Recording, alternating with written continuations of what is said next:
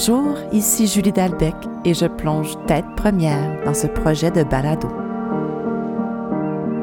Je vous présente cette série créée principalement de mon chalet en Gaspésie.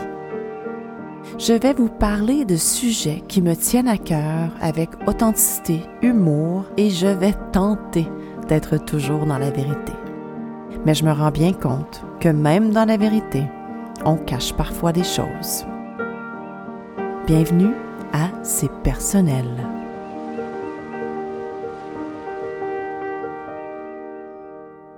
Hello tout le monde.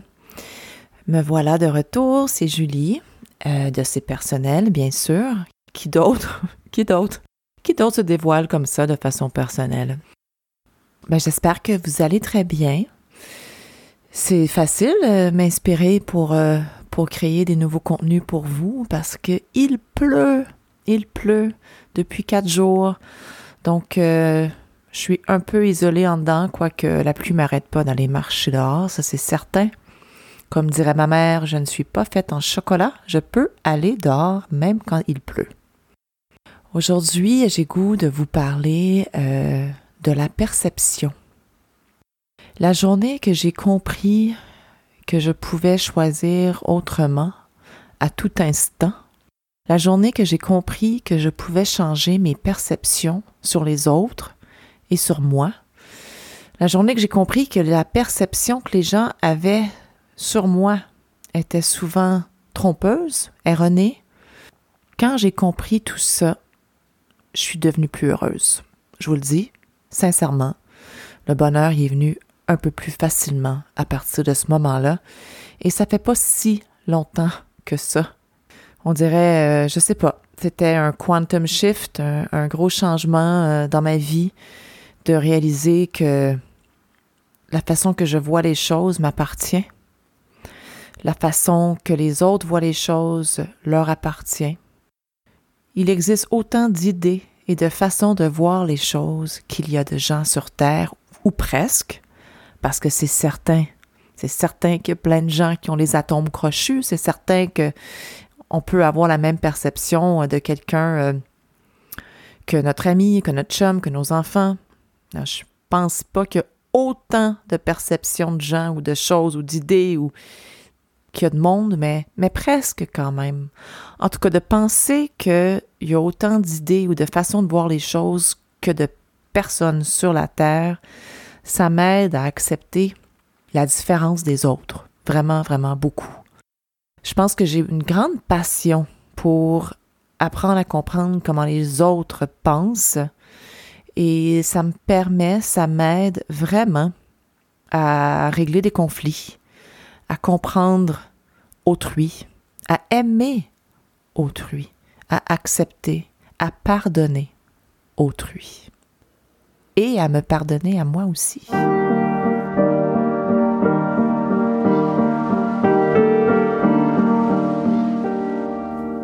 La perception dont je veux vous parler aujourd'hui, c'est plutôt la perception sociale, comment nous interagissons entre humains et comment nous voyons les autres si différemment que eux se voient. Une des premières fois que je me suis euh, penché sur cette idée-là de perception, que j'ai réalisé à quel point les gens euh, pouvaient me voir différemment, c'est pendant un cours de théâtre. Euh, j'ai fait quelques cours de théâtre jadis. Un des premiers cours, on nous demandait chacun son tour de s'asseoir devant le groupe et euh, de mettre son visage au neutre. Comme, comme la fameuse photo de passeport, là, hein. on est très neutre, pas toujours très, très joli. Lorsque c'est mon tour, je m'assois devant le groupe et je mets mon plus beau neutre. Et la liste des mots qui sont sortis par la suite, si je me rappelle bien, c'était sérieuse, sévère, distinguée, au-dessus de ses affaires, confiante. Et c'est drôle parce que parallèlement, lorsque j'étais au secondaire, je vous l'ai déjà dit, c'était, ce sont des années où j'étais assez mal dans ma peau, très insécure, très souvent dans le doute. Et euh, on me voyait comme si j'étais au-dessus de mes affaires, comme si j'étais snob, comme si je me pensais meilleure que les autres, mais que dans le fond de moi, ça tournait pas si rond que ça. Je me sentais pas si bien que ça. J'étais hyper complexée par moi-même parce que je disais j'étais l'élève qui levait pas ma main si facilement que ça.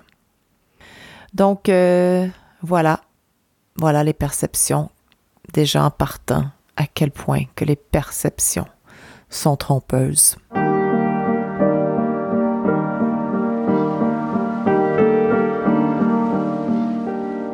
Il n'y a pas si longtemps, j'ai eu un souper entre amis chez moi et ma très grande amie était là avec ses deux enfants.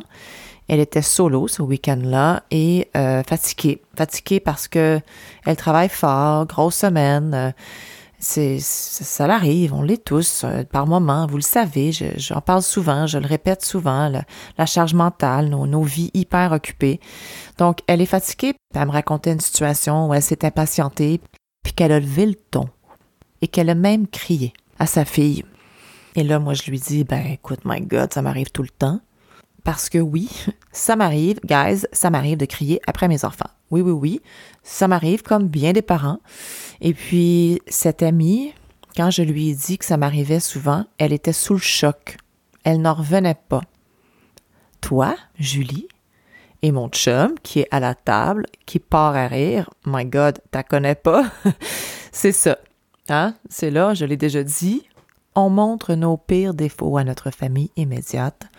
Donc mon chum a trouvé ça bien drôle, moi aussi, et j'étais assez surprise que ma grande amie ne savait pas que je pouvais, en effet, avoir ce défaut-là ou quoi? Être, être humaine, être une mère à bout, être une mère indigne? Par moment, ne sommes-nous pas tous des fois, tous et toutes? Mais c'était, ça m'a quand même marqué parce que j'en parle encore ici, puis j'y pense encore que cette fille qui me connaît depuis que j'ai 16-17 ans, euh, pensait pas que je pouvais perdre patience. Il me semble que je lui ai déjà dit. Elle m'écoutait pas, la, la.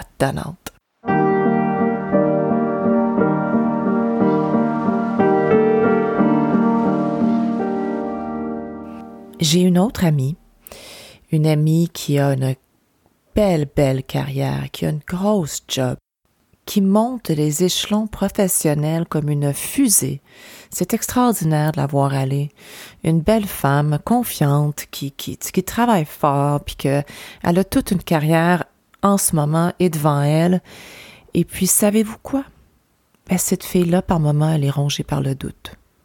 Cette fille-là, par moment, elle fait des grandes crises d'anxiété, des crises d'angoisse puis que par moment, il faut vraiment qu'elle prenne de l'aide extérieure pour ces crises d'angoisse. Comme quoi, il ne faut pas se fier aux apparences. Puis je dis pas qu'elle fait des crises d'angoisse puis qu'elle est faible puis oh my god. Je dis juste que tout le monde, peu importe ton niveau professionnel, peu importe ce que tu fais dans la vie, peu importe ce que tu dégages comme être humain à tes proches, à tes amis, à tes collègues, tout le monde a des côtés plus obscurs. Tout le monde a des insécurités. On a autant de noirceur que de lumière en nous. Le but, c'est de montrer le plus de lumière, c'est certain. Puis la noirceur, ça ne veut pas dire qu'on est une mauvaise personne. Mais c'est nos petites bébites, c'est nos petits défauts. Ce sont nos peurs. L'autre jour, euh, je croise ma locataire, puis elle est super cute, elle écoute mes balados, puis on jase, puis elle m'en parle, puis elle me parle de l'émission sur la peur. Puis elle me dit à quel point qu'elle était surprise que j'ai des insécurités, que j'ai des moments où j'ai un grand manque de confiance en moi. Elle en revenait pas. Ben oui, I got news for you, girl. Ça m'arrive, ça m'arrive souvent. Ça m'est arrivé a deux jours, hier même au travail dans une situation X, j'ai réagi d'une façon, je me suis demandé si ça a paru, je me suis mis à douter, je me suis mis à avoir plein d'insécurité.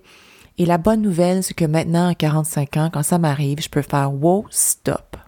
OK, as un moment d'insécurité, c'est correct, ça l'arrive, c'est normal, accepte-le parce qu'il est là, hein, c'est là.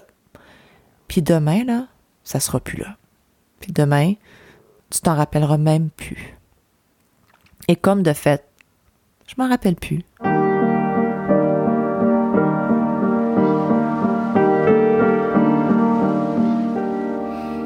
Je trouve vraiment que pour moi, d'avoir compris les perceptions, d'avoir compris comment analyser les perceptions de l'autre par moment, ça me permet tellement de gérer les conflits, de mieux gérer les chicanes, de mieux gérer les, les mauvaises perceptions, la compréhension de l'autre face à une situation. Je suis capable maintenant de me dire, OK, attends une minute. L'autre personne pense d'une autre façon. Je vais essayer de comprendre sa façon de penser. Je vais lui demander de me l'expliquer. Puis avec cette compréhension-là, je vais trouver une solution. Écrivez-le là. Analyser, comprendre la perception de l'autre et trouver une solution ensemble. Why not? Prendre du recul et se rappeler que chaque personne voit les choses différentes que nous. C'est super simple. C'est pas toujours évident. Puis en couple, où est-ce qu'il y a plus d'émotions, où est-ce qu'on est plus proche, parce qu'on se connaît, où est-ce que notre, notre conjoint, en principe, nous voit de façon très vulnérable par moment, des fois, c'est un peu plus difficile. Puis des fois, ça va plonger ou ça va gruger ou ça va fouiller dans nos valeurs.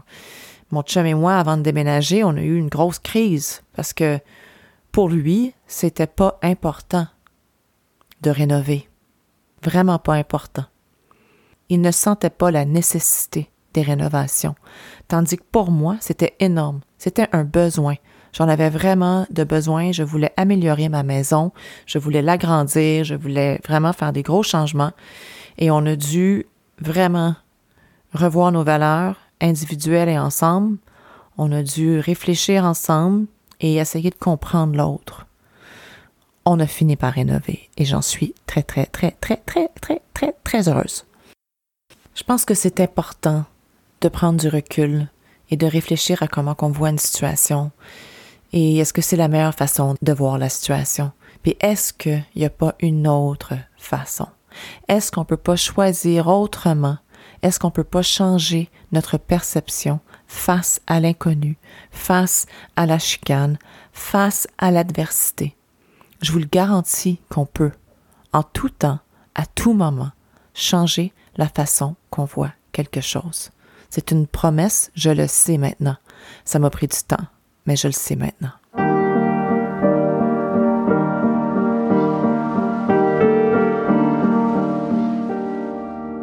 Une petite anecdote de perception ici en Gaspésie. C'est peut-être plus une illusion, une illusion optique qui est arrivée, mais bon, jouons sur le thème. Il y a quelques années, à l'automne, pré-pandémie, je suis ici avec euh, mon chum, ma fille. Puis ma voisine aussi, elle est là en même temps. Puis on a un autre ami qui est sur la plage en même temps. Écoute, il y a bien du monde sur la plage pour le mois d'octobre. Six personnes sur la plage en octobre, je vous le dis, c'est une foule ici. Fait qu'on regarde euh, la mer, puis euh, il y a des centaines, je sais pas, 100, 200 canards noirs sur le, sur le fleuve, sur la, sur la mer. Et il y a un drôle de canard qui, qui, nage avec eux. Puis écoute, honnêtement, je pense que je l'ai observé on and off pendant peut-être une heure ou deux. Et je pense que tout le monde entre nous, on l'a observé aussi pendant une heure ou deux. Et clairement, il nageait pas de la même façon, puis clairement, il allait beaucoup plus vite. Un moment donné, là, on regarde tout le monde. Je pense que c'est arrivé en même temps. Ben, c'est pas un canard qu'on voyait. C'était un requin. Oui, un requin. Pas un requin blanc, là. Il n'y a pas ça ici, en tout cas pas encore. Un requin pèlerin. Il paraît que c'est ça qu'il y a beaucoup plus en Gaspésie, puis c'est ça qu'on voit souvent dans la baie des Chaleurs, mais moi, j'en avais jamais vu ici. Puis mes voisins qui vivent ici depuis, je sais pas, 40, 50 ans, qui sont d'ici, ils n'en avaient jamais vu non plus. C'était magique. C'était très drôle que pendant une heure ou deux, je pensais que le requin c'était un canard, que maintenant je l'appelle le requin canard. C'était beau. Il a passé la journée dans la baie. Il était parmi nous. Il était très proche. J'avais juste le goût de sauter sur le paddleboard puis aller le rejoindre, mais je l'ai pas fait parce que c'était dangereux. Quelle, quelle journée merveilleuse. Quel souvenir de fou. Tout le monde avait les yeux rivés sur la mer jusqu'à temps qu'il fasse noir. Ce requin pèlerin-là le requin-canard a passé son temps devant nous. C'était merveilleux, puis j'attends encore le retour du requin-canard, mais je ne l'ai pas vu depuis. C'est arrivé une fois. Et je sais même pas si je vais avoir la chance de revoir ça un jour.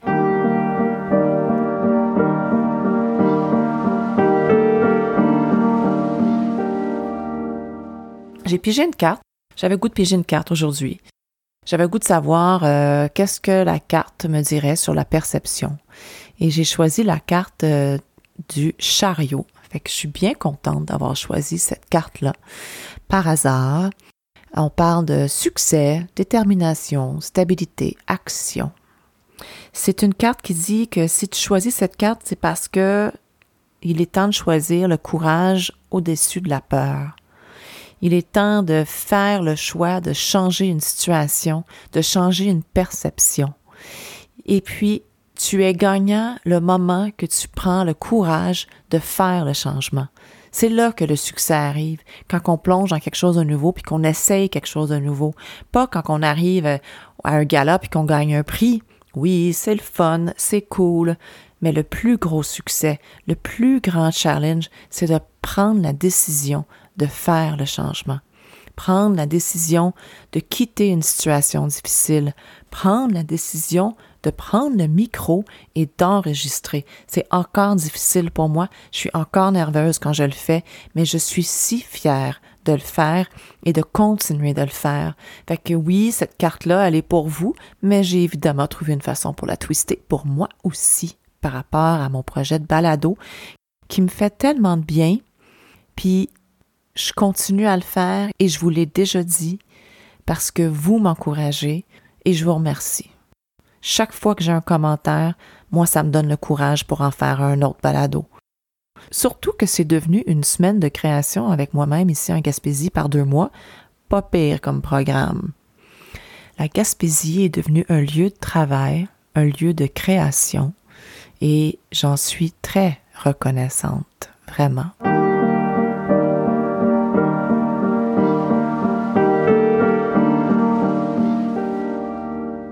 Toujours un petit défi pour moi, trouver un livre. Des fois, ça vient tout seul. Puis des fois, ben, il faut que je le cherche. C'est vraiment du cas par cas. Des fois, c'est comme le balado, je le fais autour du livre ou en pensant au livre, mais c'est pas toujours comme ça. Donc, en regardant dans ma bibliothèque que j'ai ici, parce que je laisse beaucoup de livres ici, c'est une super belle petite bibliothèque en forme de baleine. J'ai trouvé un livre, un des premiers livres spirituels que j'ai lu, qui s'appelle The Tower of Pooh, écrit par Benjamin Hoff. Benjamin Hoff, c'est un homme spirituel, un, homme qui pratique le Tao, le Tai Chi, et puis il a décidé d'écrire un livre qui met un parallèle entre la simplicité, la joie de vivre, le lâcher-prise de Winnie the Pooh avec le Tao. Le Tao ressemble un peu au bouddhisme. Il y a beaucoup de lâcher prise, de let it be, de faire confiance en la vie et de vivre de façon simple, sans être attaché aux objets et jamais personne aurait pu penser que Winnie l'ourson serait le héros d'un livre spirituel. J'adore, très beau livre, The Tower of Pooh de Benjamin Hoff. Je suis sûre que ça se trouve encore assez facilement partout. Ça doit faire 20 ans que j'ai lu ce livre-là et j'ai le goût de le relire. Et ma chanson. J'aime beaucoup Moby, et la chanson que je veux vous suggérer cette semaine, c'est The Perfect Life. C'est une chanson qui vient de son album qui s'appelle Innocence. Et c'est beau, c'est doux, c'est léger, c'est joyeux. C'est tellement le fun, j'aime tellement ça, faire cette liste-là, parce que j'en fais pas des listes de lecture de musique, moi, d'habitude. J'ai une copine qui m'en envoie tout le temps. God bless you. Et j'ai ma belle Stella qui, elle, elle en fait plein et j'adore toutes ces listes. Mais là, la liste que je fais avec les balados, j'ai juste hâte d'avoir 50 balados et de me rendre compte que c'est 50 chansons super importantes pour moi qui se retrouvent dans la même liste. Wow! Donc, The Perfect Life de Moby. Quelle est votre perception, vous, de la perfection? Puis est-ce que vous allez réfléchir à votre perception de la vie, de vos amis, de vos collègues, des situations autour de vous, à la perception que vous avez de vous-même. Je vous le souhaite. Prenez le temps d'y penser un peu et essayez de changer de perception sur quelque chose. Ça, ça peut vous aider, croyez-moi. Encore une fois, merci, merci, merci d'être là. tellement heureuse de faire ça pour vous. Je vous souhaite un beau moment en ce moment. Je vous embrasse. Bye.